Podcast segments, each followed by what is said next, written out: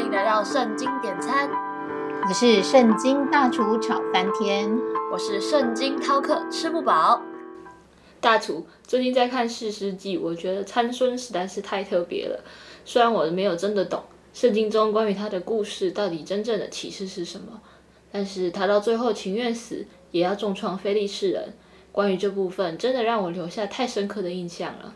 圣经饕客，其实参孙的故事是非常特别的，因为他被大利拉出卖，而被非利士人拿住。他除了被剜了眼睛，还被用铜链拘锁。但是神超越了参孙的失败，且在他失败的经验中成就了他的旨意。那我们就来说说参孙的故事吧。开始上菜喽！四世纪十六章十五到三十节。大力拉对参孙说：“你既不与我同心，怎么说你爱我呢？你这三次欺哄我，没有告诉我你因何有这么大的力气。”大力拉天天用话催逼他，甚至他心里烦闷要死。参孙就把心中所藏的都告诉他，对他说：“向来没有人用剃刀剃过我的头，因为我自出母胎就归神做拿细尔人。若剃了我的头发，我的力气就离开我。”我便软弱，像别人一样。达利拉见他把心中所藏的都告诉了他，就打发人到非利士人的首领那里，对他们说：“他已经把心中所藏的都告诉了我，请你们再上来一次。”于是非利士人的首领手里拿着银子，上到妇人那里。达利拉使参孙枕着他的膝睡觉，叫了一个人来剔除他头上的七条发柳。于是达利拉克制他，他的力气就离开他了。达利拉说：“参孙啊，非利士人拿你来了。”参孙从睡中醒来，心里说：“我要像前几次出去活动身体。”他却不知道耶和华已经离开他了。非利士人将他拿住，剜了他的眼睛，带他下到加萨，用铜链拘锁他，他就在监里推磨。然而他的头发被剃了之后，又渐渐长起来了。非利士人的首领聚集，要给他们的神大滚献大祭，并且欢乐，因为他们说：“我们的神将我们的仇敌参孙交在我们手中了。”众人见参孙，就赞美他们的神，说：“我们的神将毁坏我们的地，杀害我们许多人的仇敌交在我们手中了。”他们正宴乐的时候，就说：“叫参孙来，在我们的面前戏耍戏耍。”于是将参孙从监里提出来，他就在众人面前戏耍。他们使他站在两个柱中间。参孙向拉他手的童子说：“求你让我摸着托房的柱子，我要靠一靠。”那时房内充满男女，菲利士人的首领也都在那里。房的平顶上约有三千男女观看参孙戏耍。参孙求告耶和华：“主耶和华，求你眷念我，神啊，求你赐给我这一次的力量，使我在菲利士人身上报那剜我双眼的仇。”参孙就抱住托房的那两根柱子，左手抱一根，右手抱一根，说：“我情愿与菲利士人同死。”就尽力屈身，房子倒塌，压住首领和房内的众人。这样，参孙死时所杀的人比活着所杀的还多。其实，故事中的大利拉是参孙在梭列谷认识的一名妇人。参孙从小就归神做拿西尔人，但是他不仅在婚姻上没有遵守神的旨意，去娶了外邦的女子，更是没有持守圣洁的与妓女与妇人行淫。大厨仔细再读一次这段圣经，我发现我是不是从来都没有搞懂过参孙呢？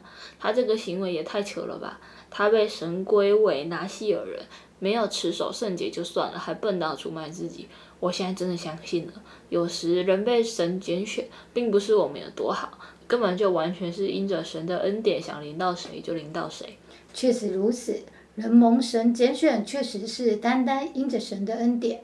若没有神的恩典，其实我们什么人也不配得。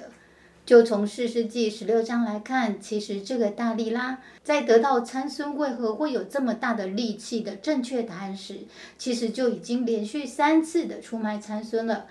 但因为参孙在那个时候沉浸在与大力拉的情欲的诱惑之中，因此在判断上就落入了迷失。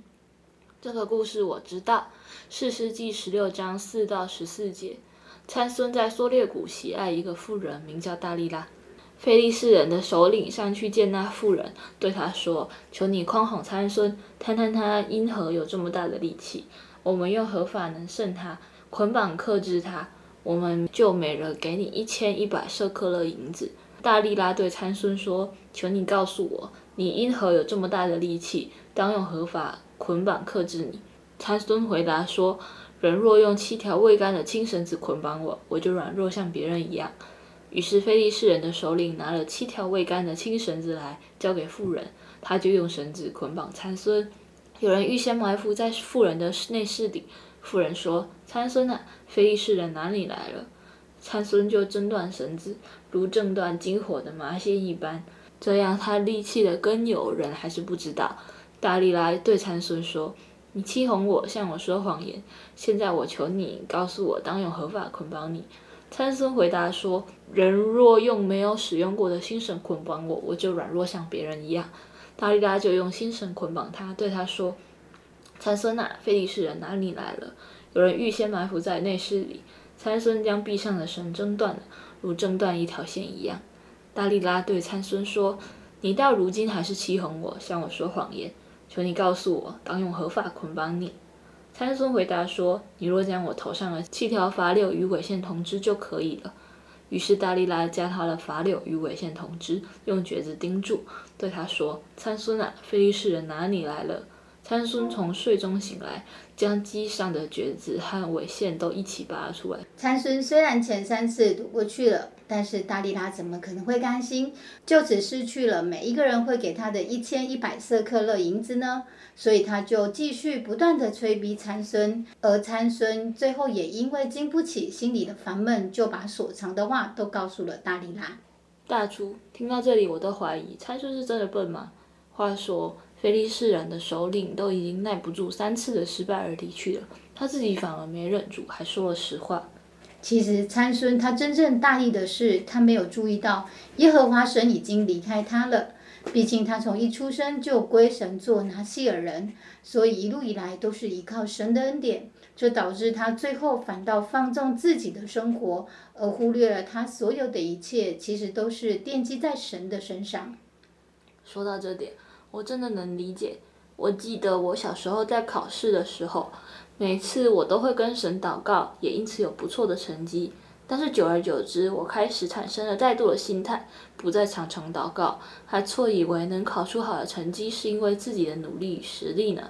直到有一次，我考了一个非常糟糕的成绩之后，我才发现过去根本就是靠着神的恩典，读到这部分刚好都有考，会写的都会写。不会写的也都猜对，其实根本不是自己有多厉害。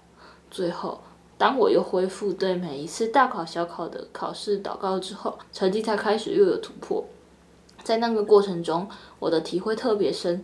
虽然我自己也很认真读书，但是我特真的特别能体会神的祝福离开我的时候，那真的是非常难熬的。